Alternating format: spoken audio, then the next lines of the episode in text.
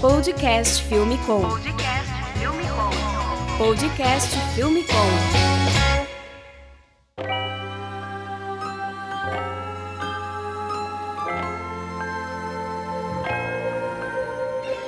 Olá, sejam bem-vindos a mais um podcast Filme Com. Hoje eu tô aqui junto com a Fernanda, a filmmaker do Ave Makers, e hoje a gente vai ter o prazer de entrevistar os irmãos Twardowski. O Gabriel Twardowski é diretor e filmmaker, começou no mercado audiovisual em 2014 e desde então produz materiais para o Alok e também para outros clientes como o McDonald's e Amazon. E o Sérgio, ele trabalha desde 2005 como filmmaker e diretor e trabalha com publicidade com a The Youth e a Boiler Filmes e também é diretor de conteúdo audiovisual do Alok. Olá, olá. Bom, para começar, Sérgio, conta um pouquinho sobre como você iniciou sua carreira e como, como que é o seu trabalho, até um pouquinho como é o seu trabalho hoje em dia, para o pessoal que ainda não conhece o trabalho conhecer um pouquinho. Então, cara, eu comecei fazendo uma escola técnica, que era aqui em Curitiba, chamada OPET, é onde eu conheci grandes amigos da vida e que trabalham comigo de vez em quando até hoje. Isso a gente era muito novo, eu estava no ensino médio e nesse ensino médio a gente tinha algumas aulas de publicidade. Esse foi meu primeiro contato com audiovisual. E daí foi aquela época de Jackass, que a gente todo mundo fazia vídeo idiota, se machucando e eu dava de BMX também, então eu acabei fazendo muito muito vídeo de BMX, de skate, e esse era meu hobby assim, né? E aí eu acabei indo para um lado mais que não tinha muito a ver, mas que hoje para mim faz toda a diferença porque a minha visão de fotografia veio muito disso, que é a arquitetura. Eu acabei fazendo uma faculdade de arquitetura, fiz por seis anos, não terminei, justamente porque eu continuei trabalhando com audiovisual durante toda a faculdade e isso me impossibilitou de, de terminar a faculdade porque a faculdade não era muito legal comigo em relação às minhas viagens e trabalho e dia a dia, então foi muito puxado.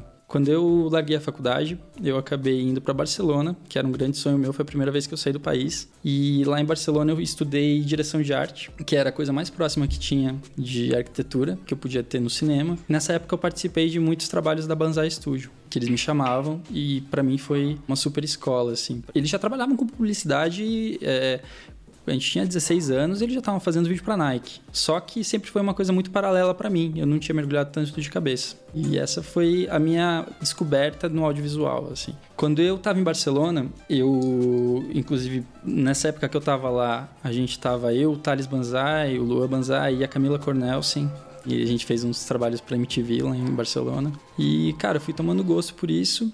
E quando eu voltei para o Brasil, eu acabei focando numa produtora que era focada em música eletrônica, que era vinculada a uma rádio, só que deu super errado para mim. Assim, a gente acabou fechando um trabalho para o Canal Bis, foi meu primeiro contato com a televisão e com uma produção real, onde eu estava dirigindo. Só que não deu certo porque a gente no meio do programa, a gente estava no terceiro episódio, era um programa sobre festivais de música pelo mundo, e eu estava na em Barcelona com uma pessoa que também estava envolvida no, no projeto, que é o Caio, que é meu ex-sócio da minha antiga produtora, que é um cara incrível. E a gente descobriu que a gente tinha sido passado para trás, assim, pela produtora mesmo, não pelo projeto. E a gente estava na Praça Catalunha e a gente abriu uma produtora chamada Catalunha. E a Catalunha tinha um propósito de ser uma produtora pequena, uma produtora que atendesse pequenas publicidades e que atendesse pequenos eventos também. Afinal de contas, eu tinha acabado de sair de um nicho de música e de festas e que eu acreditava muito que uma hora ou outra isso ia acabar crescendo no Brasil. De fato cresceu, mas não na maneira que eu esperava de retorno, assim, com publicidade como ela fora, porque lá fora você vê grandes campanhas com música eletrônica. O Alok hoje em dia faz campanhas na China milionárias, assim,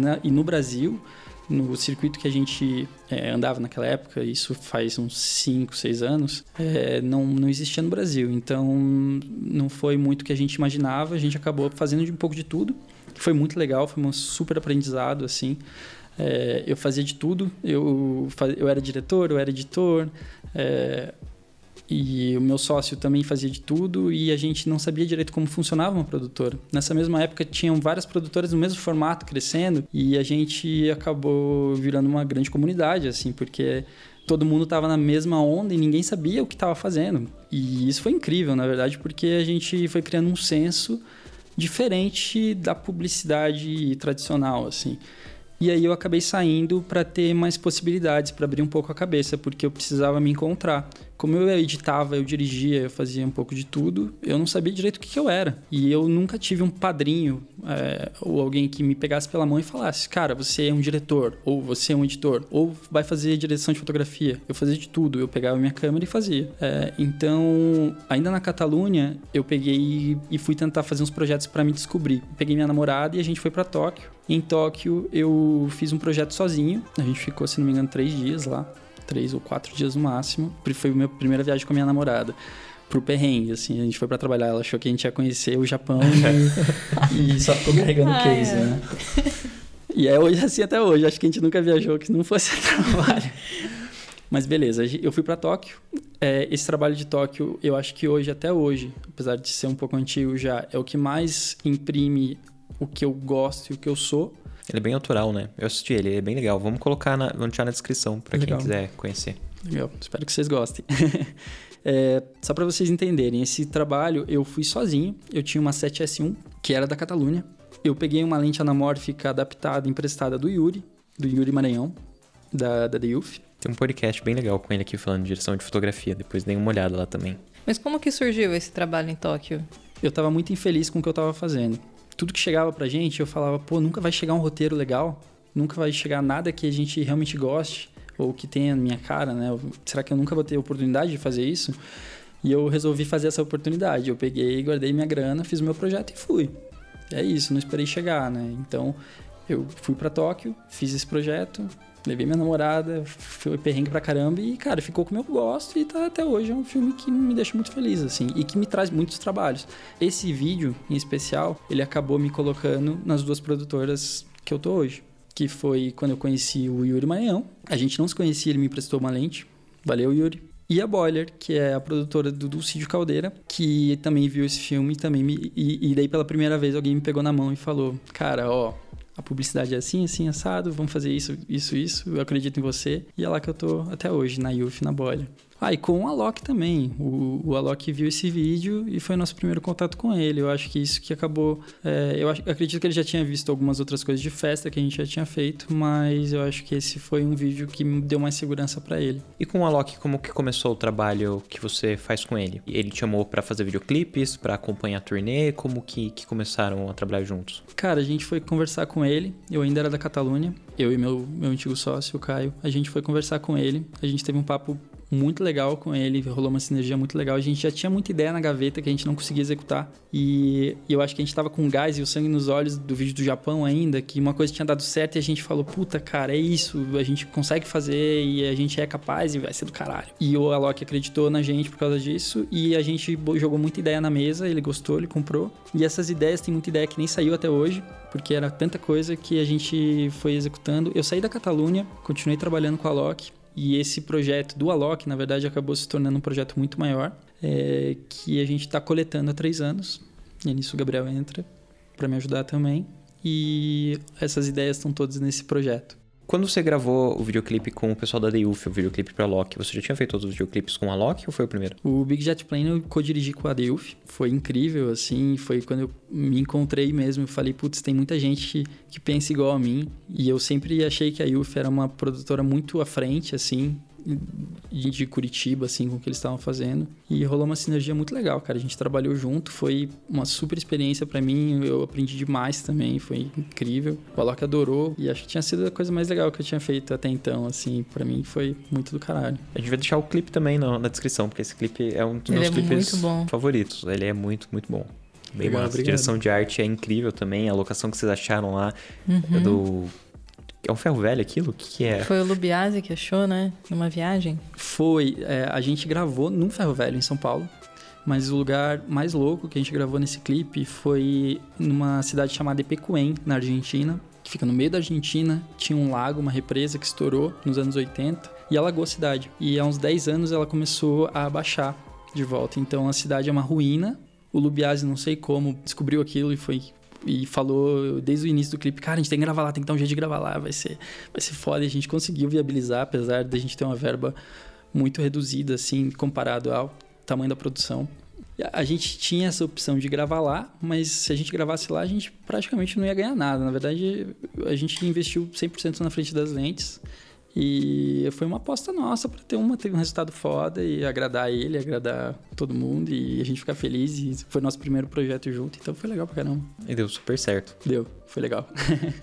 E você, Gabriel? Conta um pouquinho como que você começou a trabalhar com audiovisual. Então, é, eu, eu cresci vendo meu irmão trabalhar e ter muito gosto, assim, pelo que ele faz. E, naturalmente, de irmão mais novo, eu queria muito seguir aqueles passos, assim, porque eu via um brilho no olho dele que eu não tinha em nada, assim. Então, meu maior brilho no olho foi realmente ver o meu irmão e ver o que ele fazia. Eu acabei acompanhando ele começando a fazer muitos vídeos bobos, assim, é, de brincadeira mesmo, na época do Pet, igual ele falou. É, Você ficava de cobaia? ficava de cobaia. Desde pequeno eu figuro nos filmes dele. Ele sempre foi um easter egg, assim, nos meus vídeos. Ele sempre estava em algum lugar, porque ele sempre foi engraçado, assim. Ele sempre... E às vezes era assim, queremos ele acabava aparecendo. Sempre tentei dar um jeito de colocar. E ao, ao mesmo tempo, assim, eu tava no ensino médio, pretendia cursar jornalismo, assim, que eu gostava muito de escrever. E acabei reprovando, mudei de ideia, acabei indo pra publicidade, muito porque eu vi o que ele fazia, assim, então eu tinha já uma noção pequena do que era, mas tinha gosto por isso. E em 2014 eu comecei a acompanhar realmente meu irmão nas produções, é, quando ele estava começando, inclusive a Catalunha. E comecei ajudando a levar a câmera mesmo, a ajudar em qualquer coisa que precisasse. Esquecia a bateria, eu buscava. Precisava figuração, eu figurava. Então eu fui meio que fazendo tudo até 2017, quando eu senti mais segurança, assim, porque nesse tempo de 2014 e 2017 meu irmão me preparou muito para isso, assim, e tentou muito me tirar dessa área, é, falando, cara, por favor, não entra nisso, cara, por favor, você não vai ter tempo para nada, sua saúde vai lá para baixo. e... Treinamento psicológico primeiro. É, total. Todos os problemas pequenos ele fazia virar grande, exatamente para se fosse para eu cair fora, eu teria caído naquele momento, falar, não, não é para isso, eu não, não quero isso. E eu acabei querendo. Então, ele acabou me treinando muito, assim, para muita coisa que eu vivi depois. Então, eu tive realmente, foi meu padrinho nisso, assim. Eu tive alguém que me indicou os caminhos, mas que sempre deixou que eu trilhasse, assim. Então me deixou errar bastante, me deixou levar muita bronca dele mesmo, assim, que eu aprendi pra caramba e hoje eu uso muito isso até hoje. Mas enfim, em 2017 eu, eu me senti mais preparado, assim, depois de, de ter ajudado muito meu irmão. E peguei na câmera para valer, comecei a fazer segunda unidade para ele nas produções. Saí da faculdade e passar a noite inteira com ele na produtora, acompanhando ele, como é que era o processo de, de decupagem, de edição, a pós-produção em geral, assim. Então eu fui acompanhando muito ele em tudo que ele fazia, vendo por que que ele fazia, ou algum caminho, assim. E fui me encontrando no meio disso, assim. Enfim, foi aí que eu tomei segurança e falei, ok, eu vou pegar na câmera, vamos ver o que, que acontece. E quando ele começou, ele estava muito preparado, na verdade, porque ele já tinha passado por. Já tinha visto eu passar por todos os perrengues possíveis de, de tomar calote, de quebrar equipamento, de quebrar equipamento alugado, de ter que vender carro por dívida. E então, quando ele começou, ele estava muito preparado. Ele já tinha passado por. Ele já sabia quantos backups ele tinha que fazer, que cartão vai corromper, que. que HD ele vai derrubar e vai quebrar. E e vai ser roubado e vai ter que comprar de volta. Então ele já estava muito preparado, assim. É, eu acho que em 2017 eu tive esse start, então eu já estava realmente me sentindo mais preparado para efetivamente gravar, pegar na câmera. E em 2018 que eu comecei efetivamente a, a dirigir meus projetos e falar, eita, eu eu quero fazer projeto meu, não quero mais só operar câmera e gravar para outros projetos de outras produtoras, outros clientes. Enfim, e em 2018 que eu tive esse start de eu quero meus projetos, quero dirigir algo, quero me experimentar e ver o que eu gosto, que, que filme que eu quero fazer que tem a minha cara. E. É tipo uma terapia isso, né? É.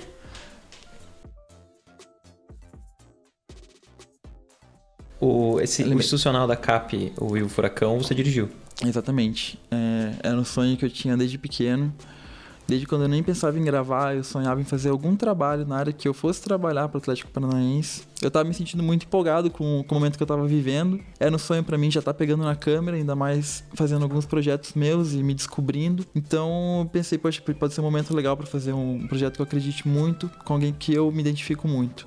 Então eu bati na porta do Atlético Paranaense por meio de um professor meu da, da PUC que me apresentou diretor de marketing, etc.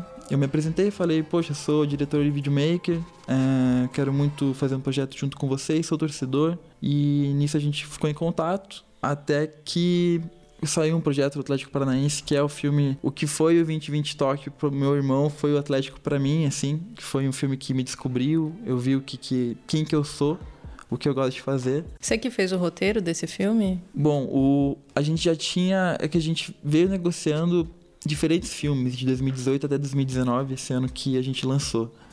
Então foram diferentes processos, diferentes roteiros até chegar no roteiro final. A gente tinha já gravado muito material no ano passado para um outro filme e a gente acabou fazendo outro roteiro pro filme que foi lançado efetivamente. E o roteiro eu fiz junto com o Jones Monteiro, que foi a pessoa que me acompanhou nesse processo, assim, que eu chamei para vir junto. Então a gente fez toda a pré, tava pronto para gravar. E cerca de 20 horas antes da gente e realmente gravar do dia da diária. Simplesmente esse diretor de marketing da época me ligou e falou que não ia mais rodar, que já tinha uma outra produtora com o meu filme decupando e uma outra agência já em cima de todo o conceito que eu tinha trabalhado e apresentado diretamente para o clube. Então acabaram colocando outras pessoas que eu nem sabia quem eram dentro do filme que era o mais importante da minha vida. Então foi... Inclusive eles iam interferir no roteiro e na estética, né? Na linguagem do filme. Exatamente. E avisaram tinha... tipo, no dia. Avisaram no dia. Eu já tinha toda uma equipe preparada. Eu montei a equipe com os, os, melhores do Brasil, eu acredito. Assim, eu tinha conseguido levantar realmente uma equipe muito de muito know-how assim pro filme.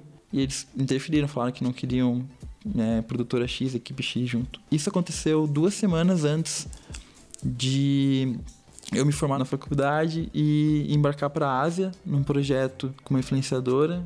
Passou pela Ásia, alguns países, queria demonstrar isso.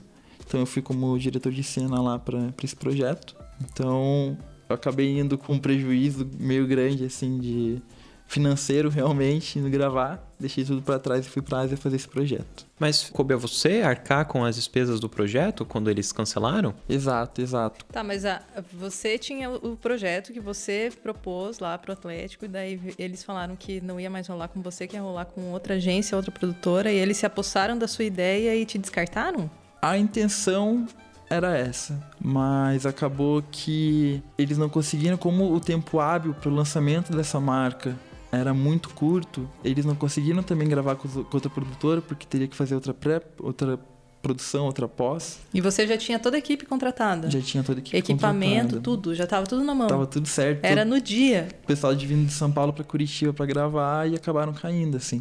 Mas então... você rodou o filme, que o filme tá pronto.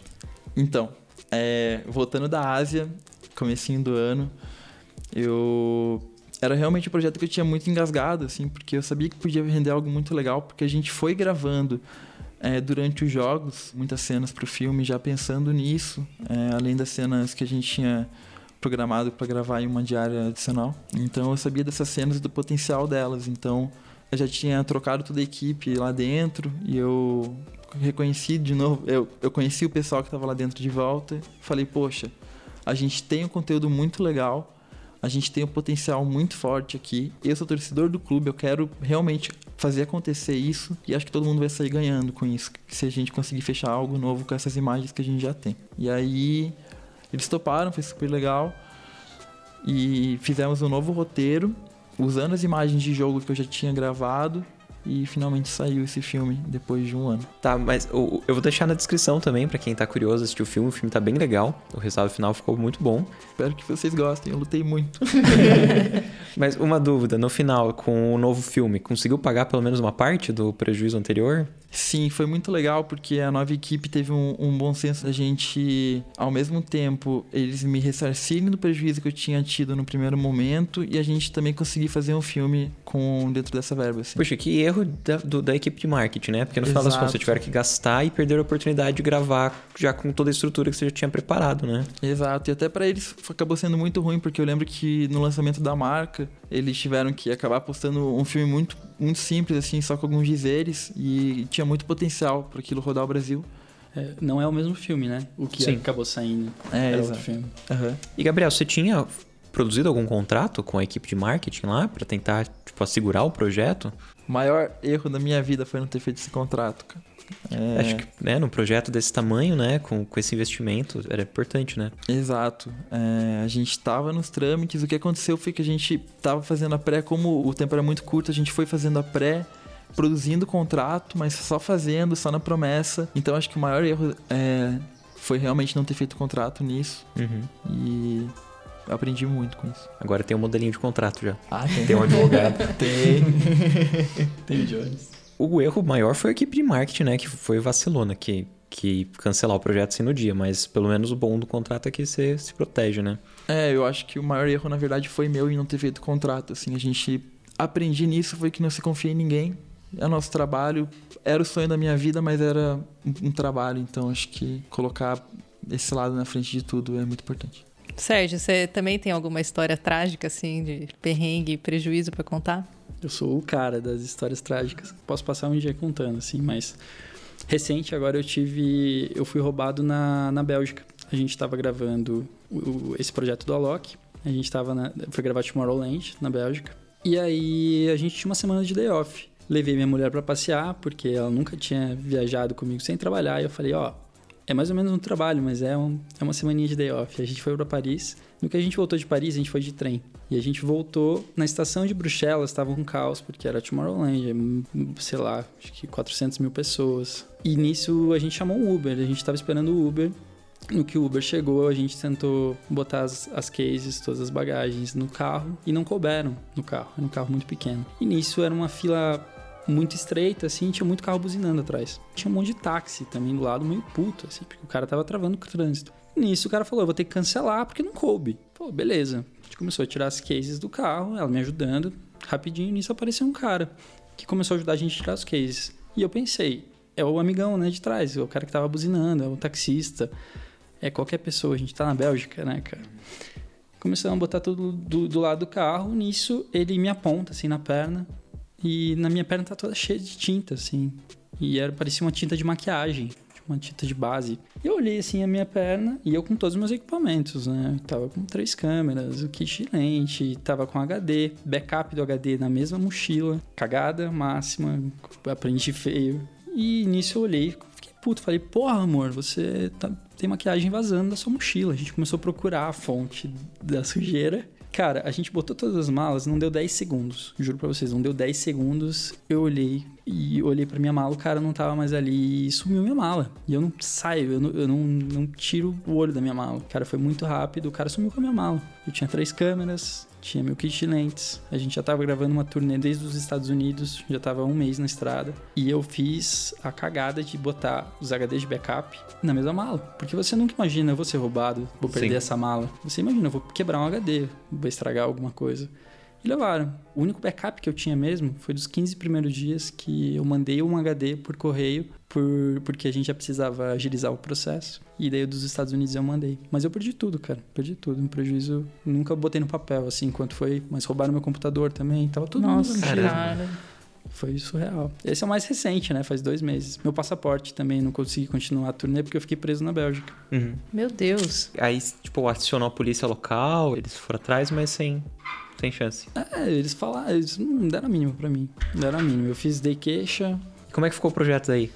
Cara, o Alok é um cara muito foda, assim. Ele é um cara muito, muito, muito humano, assim. E, e ele viu o meu estado que eu tava, o estado da minha mulher, que tava dez vezes pior.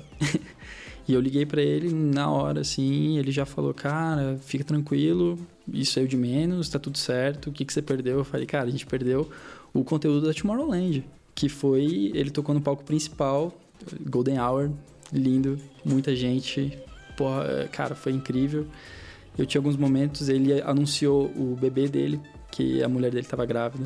E ele foi muito compreensivo e eu não tive muito o que fazer, vivendo aprendendo. Ter 10 backups em 10 lugares diferentes. Tinha seguro dos equipamentos? Não tinha. O seguro, até onde eu sei, se alguém aí que está ouvindo souber, quiser me dar uma dica, o seguro que eu tinha, pelo menos, não cobria fora do país. E para você fazer um seguro fora do país, você tem que fazer para viagem, né? Então, é, acaba inviabilizando muito, assim. E como a gente viaja muito, a gente passa dois meses fora. Eu passei, ah, passado, passei dois meses na China. A gente tem que fazer para cada viagem. Vai você, numa turnê. Você nunca imagina, né, cara? Vai acontecer isso lá fora. Acho que vai acontecer no Brasil, né? Não lá fora. É. Fiquei com dó também da sua namorada, né? A segunda viagem você conta, uma ela só trabalhou e na outra passou por um perrengue Não, desse. mas ela já, já, já foi. Ela já foi pra África, já ficou muito bem. Já foi pra China também. Já. Ela ajuda quando você tá trabalhando? Tipo, ela fica Ela ali de ajuda, assistente? Ela é muito legal.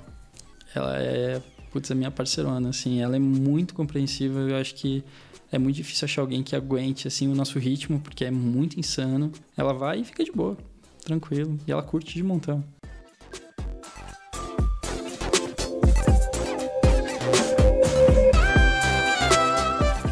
É, vamos falar um pouquinho então sobre o projeto que vocês têm com a Loki. Como que é o trabalho de vocês, a divisão, o que, que vocês atendem? Que pelo que vocês falaram, vocês fazem toda a coordenação de conteúdo de audiovisual do Loki. Eu imagino que seja pouca coisa para um, um cara do tamanho dele, né? Do sucesso dele. Como que é então o processo de vocês? O trabalho do Alok a gente faz meio 360, assim. A única coisa que a gente não toma conta mesmo hoje é de motion graphics. Ele é uma empresa, assim, então ele tem uma equipe gigantesca, ele tem uma agência, né, que cuida dele e a gente cuida desse material audiovisual. Então o que, que a gente faz? A gente faz desde o teaser mais simples de uma, alguma música que lançou é, até viagem, é, de um show simples, de um drop que ele quer soltar, de algum videozinho simples de, de alguma música, de turnê que a gente faz, que ele quer um vídeo de turnê, a gente faz, ele quer um vídeo de uma festa, a gente faz, ele quer um clipe, a gente faz, ele quer um documentário, a gente faz. Ele quer gravar o- a revelação do filho, a gente faz. Exatamente, a gente vai. Todas as demandas vêm dele. É, a gente tem uma, uma relação muito legal com ele, assim, e ele confia muito na gente. Então é legal a liberdade que a gente tem lá dentro. O que, que eu valorizo muito, assim, da gente estar fazendo uma coisa com a Loki é uma coisa que eu sempre valorizei em estar fazendo uma coisa eh, mais livre, assim. É essa possibilidade da gente testar coisas que num trabalho maior a gente não testaria. Não tô falando que é um trabalho com menos relevância, tô falando que a liberdade que a gente tem num, num show, por exemplo, a gente tá livre. A gente faz o que a gente quiser, a gente a gente tá ali para testar e fazer experimentos mesmo. Então não tem por que a gente entrar numa, numa área de conforto, assim, né? De, a gente sempre tá tentando coisas novas. Eu e o Gabriel, o Gabriel principalmente. O Gabriel agora, ele tá, tá cuidando muito dessa parte de mobile dele, assim. Então isso é uma coisa que vai acrescentando ao Gabriel, ao Alok, a mim também. A gente vai aprendendo e testando, né? Porque hoje em dia tudo tá tão... A, a gente precisa se atualizar tanto e a gente tem essa possibilidade de se atualizar num trabalho que dá liberdade pra gente ter a, o melhor resultado possível, né? E o que eu vejo do material que vocês criam pra Loki é que ele não é aquele material tradicional de show, né? Que vocês conseguem trazer um pouco mais do que isso. Trazem storytelling, tipo, os vídeos vão além da forma tradicional. Como que você vê e como é que você chegou nesse formato? Ah, então acho que vem muito dessas referências que a gente consome, assim, o fato da gente não procurar as referências, por exemplo, vamos fazer um filme de festa, vamos procurar o que, que já foi feito em festa, ou vamos procurar como é que está sendo feito é, no filme de artista, desse universo. Eu acho que um segredo legal também é a gente tentar, às vezes, uma linguagem de um outro universo para esse. Então a gente tenta juntar esses meios. e Adaptar, né? Adaptar, A exato. gente pega, a gente faz muito exercício assim. A gente tem um vídeo pronto, a gente pega algum vídeo que a gente goste muito, que não tem absolutamente nada a ver com isso, colocamos em cima e a gente tenta imitar o flow, assim, sabe? E ver como é que ficaria. A gente faz muito exercício assim, de às vezes pegar o áudio de um filme que a gente adore e tentar montar alguma coisa em cima daquilo. Obviamente, a gente não vai fazer exatamente como tá, mas é um exercício legal, assim. A gente procura muito isso, né? A gente faz muito disso. Sim. Que bacana. Eu, eu- a gente tava agora, fim de semana passado, num evento, no Movie Lab, e o Gabriel falou, fez, o- participou de um dos talks lá, e você falou num vídeo que, você, que foi mais ou menos isso nesse caminho, né? Quiser contar um pouquinho do vídeo, que você não usou música da Loki. Bom, esse foi um vídeo que representou muito, assim, pra mim e pro meu irmão, que foi a primeira vez que a gente fez uma tour inteira juntos, viajando juntos com a Loki. E nós fizemos 12 shows com ele em 5 dias. E em cada um desses 5 dias a gente tinha que entregar um drop já pronto no final do último show da data. Então, tava nós dois gravando e um já ia fazendo proxy é, um no computador do outro, em cima do palco. E já soltava um, um vídeo no, no final do dia e a gente tinha que entregar um vídeo final compilado dos cinco dias da tour. Já no, no último dia, assim, a gente já tinha que entregar. Nós chegamos em Curitiba da última data e a ideia inicial era fazer um filme só usando os áudios brutos dos takes, é, sem trilha, sem nada. E no meio da tour, eu e meu irmão, a gente viu uma referência de um documentário, se não me engano, que era com uma narração bem acelerada, assim, a gente pensou, poxa, a gente pode fazer isso também. Então, no meio da tour, a gente teve a ideia de, no meio desses áudios brutos, ter o Alok narrando as cidades, como é que foi e tal. E no último dia da tour, que o Alok estava super cansado, exausto dos shows, nós gravamos a, a locução dentro do avião.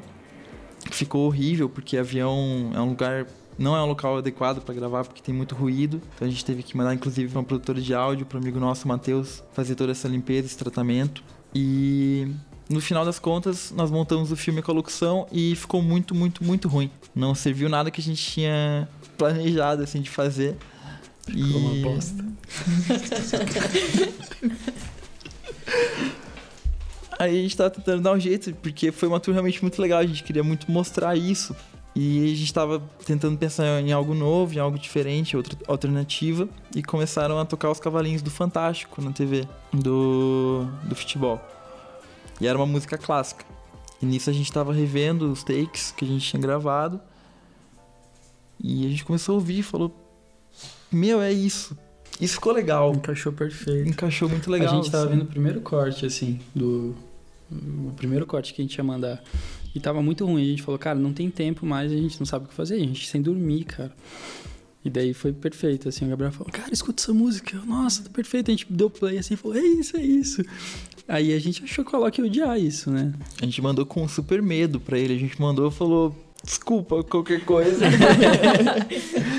Me diz o que, que você acha, assim. E ele comprou muita ideia, ele gostou muito, né? É, né? E a gente conseguiu editar. Ele, acho que a música era exatamente do mesmo tempo, assim, né? Da, eu lembro que deu perfeito, assim, a gente, a gente adaptou rapidinho. Levantou uma curiosidade, estava contando que vocês tinham gravado 12 shows em 5 dias, enquanto estavam gravando, vocês estavam fazendo proxy.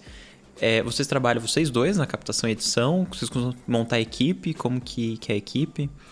Com a Loki? Uhum. Com a Loki é só nós dois. É, a gente sempre é, filma e edita também. Mas a gente nunca viaja junto. Ah. A, a gente não consegue alinhar a logística, é muito difícil. É, a gente tá junto, assim. É mais quando tem algum show muito importante, como foi Rock in Rio, por exemplo, recentemente, que viajamos nós dois para captar. E nós dois também editamos o, o dropzinho final que ele postou rapidinho ali. Mas normalmente é eu com a minha câmera, o Gabriel com a dele, e editando no final do show. Não dormindo enquanto todo mundo dorme. Vocês não isso. revezam, vocês complementam o trabalho um do outro. Sim.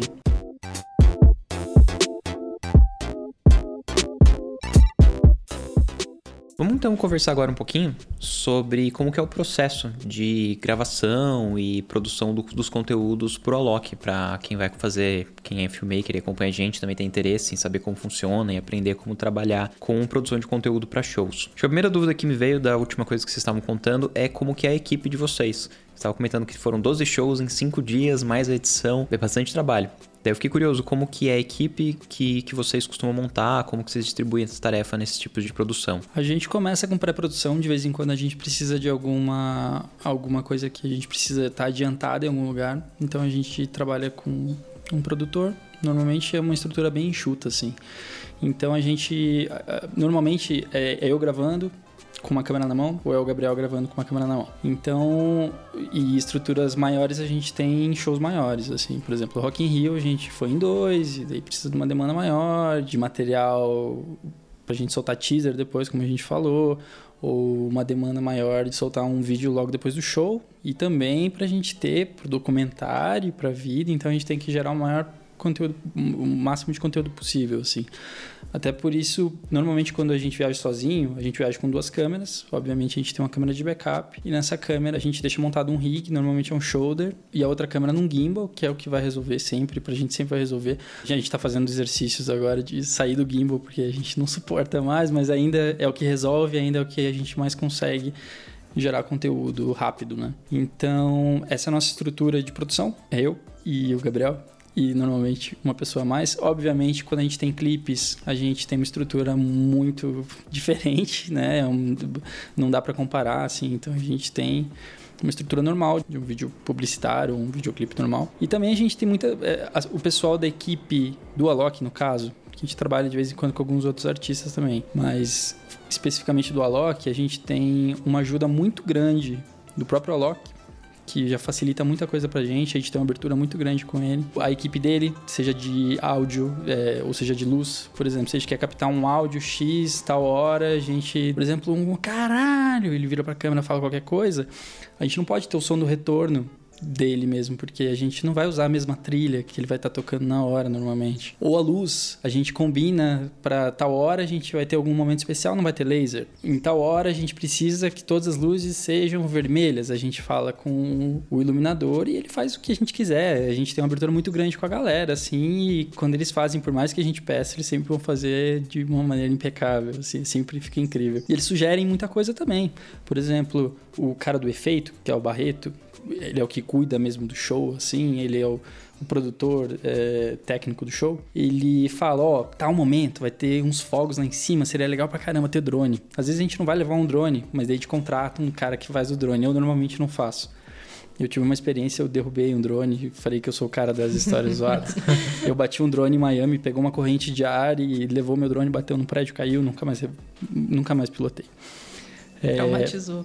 É, traumatizei, mas é isso, assim, a equipe ajuda muito e é muito importante você ter esse contato com eles, porque eles têm muito a agregar. Não é porque você faz o vídeo que você vai saber qual é o melhor momento do show. Uhum. E é isso, né? Quando você está falando de um show, é, é, o coletivo mesmo, assim, e a, e a estrutura do Alok é um coletivo muito unido e muito forte e extremamente profissional e, e qualificado, assim. Eu acho que com a Alok especificamente, a gente tem de condições de trabalho não só em relação à equipe que é muito unida e em relação à, à logística etc mas em relação a um show como um todo assim que como ele falou é uma equipe realmente muito qualificada então a gente tem uma luz de palco muito boa então isso acaba dando muito, fazendo muita diferença pro nosso resultado final do filme, assim. E como que vocês distribuem as funções na, da produção audiovisual para os projetos que estão fazendo lá com a Loki?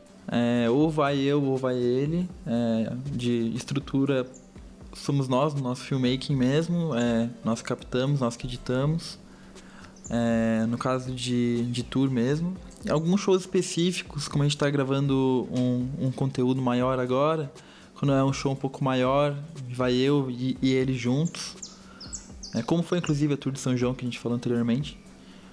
E quando é fora de estrada, fora de tour, quando já é uma produção maior, que é clipe, etc., daí já é uma produção é, diferente, já é uma estrutura diferente, mais definida, assim, não, não no filmmaking, gravando e editando. E uma coisa que a gente gosta muito de fazer também é fazer colaborações. No meu caso agora, a gente, eu acabei de fazer um clipe do, do Alok que se chama Vale Vale, que eu fiz com o Diogo Gameiro, que é um diretor incrível, também da Boiler. E foi uma experiência muito foda, porque ele é um cara que ele é totalmente o oposto de mim, mas a gente se completa de uma maneira incrível. Assim, a gente adorou duplar e com certeza a gente vai fazer isso mais vezes. E ele também está dirigindo um documentário que a gente está fazendo pro Alok agora, que vai ser o compilado de tudo isso que a gente já gravou em três anos e muito mais essas colaborações, inclusive, acontecem até na estrada, né? Com outro, outras pessoas que estão gravando os eventos em que a gente está tocando, que a gente está junto com a Loki. Então, às vezes a gente chega, é, a gente costuma chegar antes dos shows para ver os acessos, ver por onde que a gente vai correr durante o show, por onde que a gente vai. Mas normalmente tem as pessoas já que já estão gravando os outros artistas que estão tocando além do Alok ou o próprio evento em que ele está participando. Então a gente acaba colaborando com esses profissionais na estrada, assim, a gente acaba conhecendo muita gente que, que colabora junto com a gente mesmo. Então, às vezes tem alguém de drone que, que cede imagem de drone pra gente. E a gente vezes... cede pra eles também. A gente faz um câmbio muito legal, assim, né? É, exatamente. Bem massa. É, é, isso, assim, a colaboração acontece tanto na estrada quanto em projetos maiores, isso que é muito legal, assim. Quem foi naquele show e filmou que normalmente edita aquele material? Ou vocês dividem, às vezes, editam junto? Normalmente quem filmou aquele show é quem edita, assim, porque já está muito familiarizado com as imagens, já gravou pensando realmente em fazer determinado... E tem que entregar muito rápido, né? É, determinada linguagem, assim. E a demanda é muito rápida. Então, normalmente com a Loki, a gente terminou um show, já faz um drop para ele postar no Stories ali do Instagram ou até no feed. Isso até puxa a próxima pergunta que eu queria fazer. Quais são os tipos de material e mídias que vocês entregam? Porque, pelo que eu entendi, tem um drop que vocês entregam no dia, um compilado, e se é exatamente isso, e o que mais que tem? Depende muito de, de cada situação. Assim, tem algumas tours que a gente entrega um compilado de como foram os dias e os shows que a gente fez na ocasião. Tem alguns outros shows que a gente entrega um drop determinado do show, um momento é, específico dele. É, tem demandas de quando vai lançar uma música nova, por exemplo, que a gente usa o que a gente já gravou em shows anteriores. Tem demanda de clipes também. Cara, stories que você é. tem feito agora. É, uma, uma outra demanda que a gente tem feito recentemente é, por exemplo, é captar a nossa ida de uma cidade para outra, como que é o clima ali dentro, como que, que é a nossa logística dentro da tour, assim. Então a gente está fazendo alguns conteúdos também fora de show mesmo, né? Acompanhando pelos stories essa, essa correria que é, assim. Tipo um making off do processo até chegar ao show Perfeito. e da vida dele. Perfeito. É uma espécie de, de making off mesmo, de bastidores, que a gente, no vídeo de tour a gente costuma não colocar muito, mas que para stories, assim, acho que que acrescenta demais para quem está acompanhando. E quais são as mídias que vocês trabalham para ele? Porque pelo que a gente tem o Instagram. Instagram, YouTube também. É, a gente, ele está fazendo bastante coisa para IGTV agora, está investindo bastante nisso. YouTube não é tanto, né? É mais clipe, né? É, YouTube é, é para uma demanda de pessoas que querem ver lyric, assim. Então a gente. que o pessoal coloca lá para escutar e deixa tocando. É difícil ser clipe também, né? Mas no final das contas, a, o principal dele hoje mesmo, meio assim, eu acredito que seja o Instagram. Obviamente ele solta no Facebook, a gente faz algumas coisas internas também para ele, faz algumas coisas para as gravadoras quando eles precisam. É, então eu imagino que tem muita demanda que vem do marketing, tipo vai sair um CD novo, uma música nova e aí eles já pedem peças Isso. que eles vão utilizar em anúncios no Facebook e no Instagram. E daí como é que vocês fazem o planejamento desses materiais? Seja o tanto de marketing quanto do, os dos shows? Como que vocês planejam, se organizam e fazem o processo de gravação? Não, cara, normalmente é muito livre. Assim. Existe uma demanda que chega pronta pra gente, até roteirizada às vezes, que vem da agência dele, que é uma agência dele, não é uma agência terceirizada, é uma agência que está dentro do núcleo Alok. Tem umas pessoas que são muito talentosas lá dentro, então tem muita coisa que já vem bem mastigada pra gente, a gente só precisa executar. Tem outras coisas que eles mandam pra gente com liberdade total. Eles falam, cara, a gente precisa de um teaser X, faz o que você achar que vai ser legal com os últimos shows dele. Ou a gente quer imagem show, ou a gente quer imagem é, backstage, ou a gente quer imagem na China, porque vai ser um material na Ásia. Eu sei que eles têm uma pessoa que cuida de redes sociais na China, por exemplo, porque é um mercado muito fechado. Então o Instagram daqui não, não é o que os chineses veem e ele tem um público gigantesco na China. Mas quando a gente tem que ter essa liberdade, a gente senta, a gente mora em Curitiba os dois, apesar de ser muito difícil a gente se encontrar. Quando a gente se encontra, a gente fala, puta, o que, que vai ter, sei lá, num show na Suécia? Recentemente o Gabriel foi pro Burning Man. E ele foi, na verdade, porque tinham roubado meu passaporte, então ele acabou indo, eu que ia antes. E daí a gente falou, puta, o que a gente vai fazer no Burning Man? A gente sentou, a gente teve uma noite inteira virada de referências e estudo e o que, a gente vai encontrar lá, aonde vocês vão ficar lá, o que, que vai acontecer, que tipo de, de material você pode gerar lá. Eu, quando eu falo que a gente tem ordem do dia, planeja um evento, não estou dizendo que é muito certo, né? Porque tudo muda, o show atrasa, as coisas atrasam, a luz que era para ficar boa numa não, não ficou como a gente esperava e vai ser de uma outra maneira. Enfim, nós do Burning Man, cara, a gente tinha frames que eram muito interessantes pra gente, só que a gente não sabia se ele ia encontrar isso. E o Gabriel conseguiu achar aquilo e colocar a linguagem dele, o olhar dele, e ficou muito do caralho, assim, também.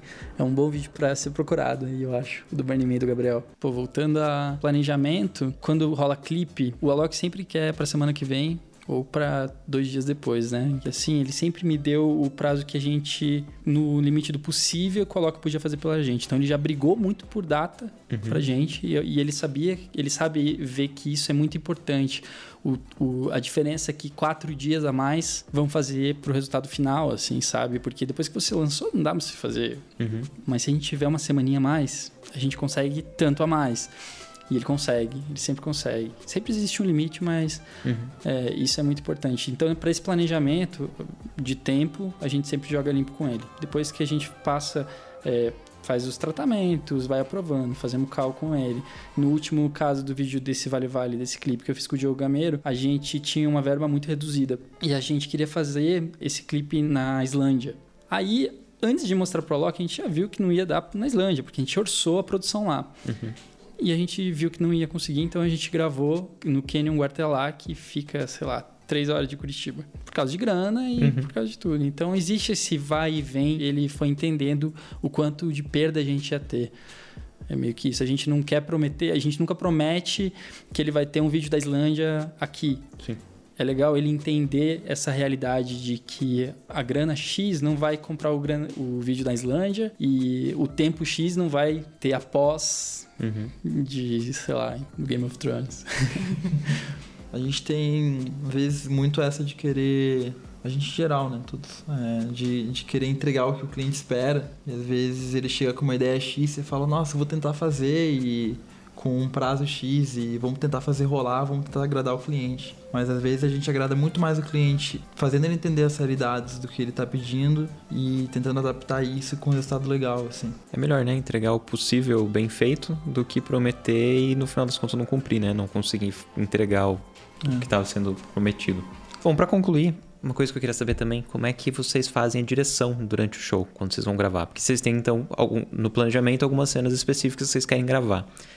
É, aí como é que vocês criam essas cenas no momento do show? Normalmente, é, a gente, quando a gente chega no show, a gente já faz um planejamento meio que por blocos, vê onde que tá o pessoal mais animado, vê onde, como é que tá o clima do local, assim. Tenta sentir um pouquinho disso, mais pra planejar nosso workflow durante o show, que é uma hora que a gente tem ali pra pegar tudo e depois acabou. Durante o show, o pessoal tá curtindo, às vezes não tá nem prestando atenção em você, a gente tem que dar um jeito de chamar uma atenção, assim, dar uma cutucadinha, dar um- um- uma cenada e, e vai curtindo o show junto atrás da câmera. Então a gente tem que fazer a pessoa curtir junto com a gente enquanto a gente tá gravando, assim. É, a gente vai cantando, vai gritando e eu acho que é meio que por aí, assim, né? a gente sempre quer ter uma abertura maior das pessoas, né? Como a gente não tá num set, num estúdio, a gente não tem é, voz para falar ali, a gente vai muito no gesto. Então a gente pega, coloca os dedos nos olhos, faz tipo, olha para tal lugar, tipo, só faz assim, sabe? De que eu tô gesticulando aqui no microfone. Mas, por exemplo, pega o dedo no meu olho e faço eles olharem para tal posição. E eles olham. Aí tenho que pular, você pula com eles, porque você não tem tempo, nem. Não, não é um lugar muito perfeito e adequado para você dirigir alguém, né? Então, se você precisa ter alguém correndo, você só pega a pessoa pela mão, puxa e ela vai correr com você e, e- e é bruto, assim mesmo, né? Você. É, é difícil você ter uma coisa muito perfeita, mas naquele momento ali é o que você tem. A gente tenta. Uma coisa que eu faço de vez em quando, assim, é fazer alguma coisa ridícula que chame atenção e que as pessoas achem engraçado. Porque é muito difícil, às vezes eu quero filmar uma menina e por eu ser um homem numa festa onde tá todo mundo bêbado, possivelmente. De vez em quando ela vai estar bêbada também. Eu tenho que ser um cara muito legal e muito gentil. Então é uma coisa muito delicada esse approach, né? De, de fazer nas pessoas. Então, por exemplo, eu coloco uma florzinha, se eu acho uma florzinha na minha câmera. O Gabriel veste umas camisetas ridículas com. se vocês seguirem no Instagram, vocês vão ver. Então, é assim, a gente sempre tenta ser o mais legal possível para as pessoas simpatizarem com a gente de cara, porque é tudo muito rápido. E isso que ele falou da gente correndo, gritando e tá curtindo o show, imprime muito na pessoa, porque as pessoas travam se você chega, pô, vamos fazer tal coisa aqui, ó, pula. Não tem como fazer, entendeu? Uhum. Quando eu falo que você tá curtindo, é muito diferente de você tá com uma, um copo de vodka na mão e muito louco e tudo. A gente nem bebe, a gente... Na verdade, na equipe do Loki ninguém faz nada, assim. A gente é todo mundo muito careta.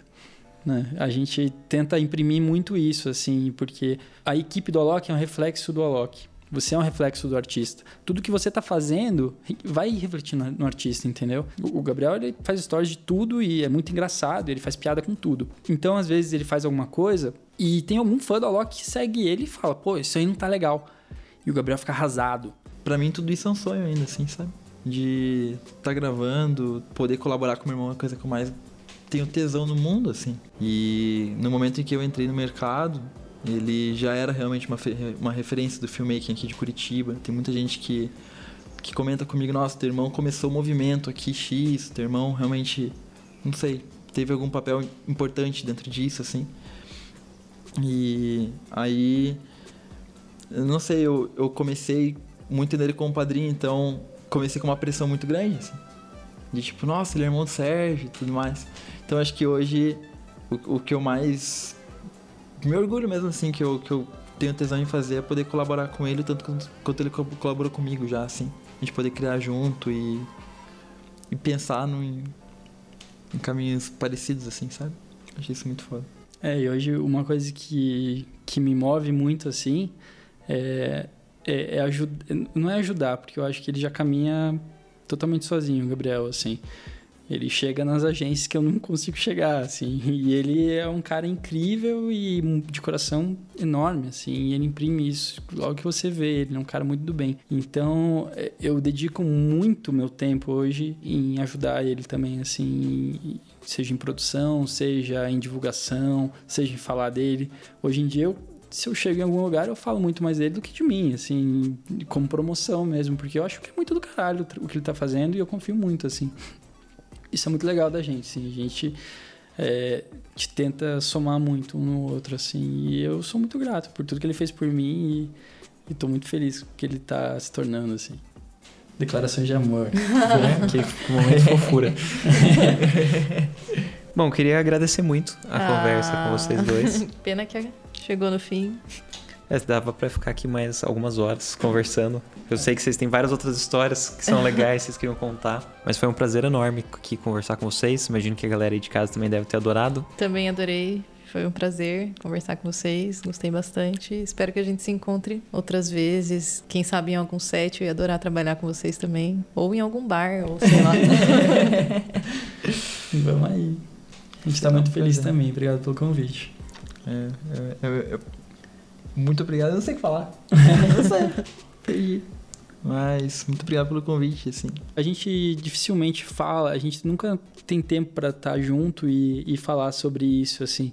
É, é, muito legal esse momento, assim, a gente poder agradecer um ou outro também e agradecer a, a, tudo, assim, porque a gente tá muito. A gente ama muito o que a gente faz, cara. A gente é muito feliz, assim, e a gente não tem essa ambição de crescimento de tudo. A gente quer, obviamente, crescer, obviamente a gente quer ser reconhecido pelo que a gente faz, mas a gente a gente faz muito pelo prazer, assim.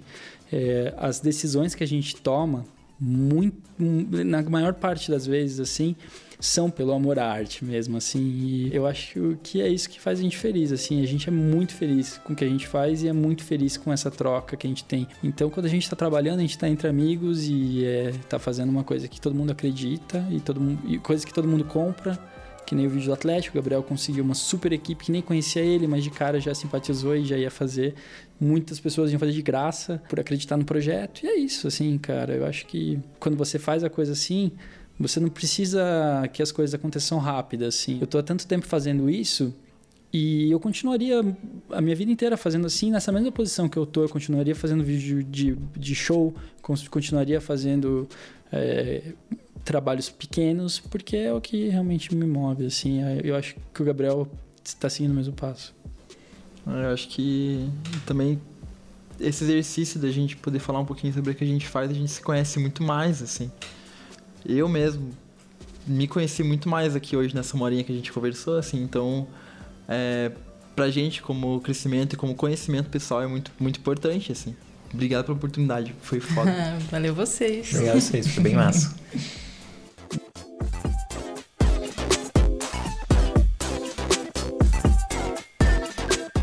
Gostaria de agradecer também aos nossos patrocinadores a Move Locadora, locadora de equipamentos audiovisuais, que fica na Vila Madalena, em São Paulo. Se você precisar de equipamentos de gravação audiovisual, seja equipamentos de gravação de áudio, de vídeo ou iluminação, entre em contato com a Move Locadora, movelocadora.com.br. E também o AV Makers, portal de conteúdo de educação continuada em audiovisual. Se você quer aprender um pouco mais sobre edição de vídeo, gravação, direção de fotografia, mixagem de áudio e todos os outros assuntos que englobam o mercado audiovisual, acesse o nosso portal avemakers.com.br. E muito obrigado você que acompanhou a gente até aqui. A gente se encontra no próximo podcast Filme Com. Abraços. Podcast Filme Com. Podcast Filme Com. Podcast Filme Com.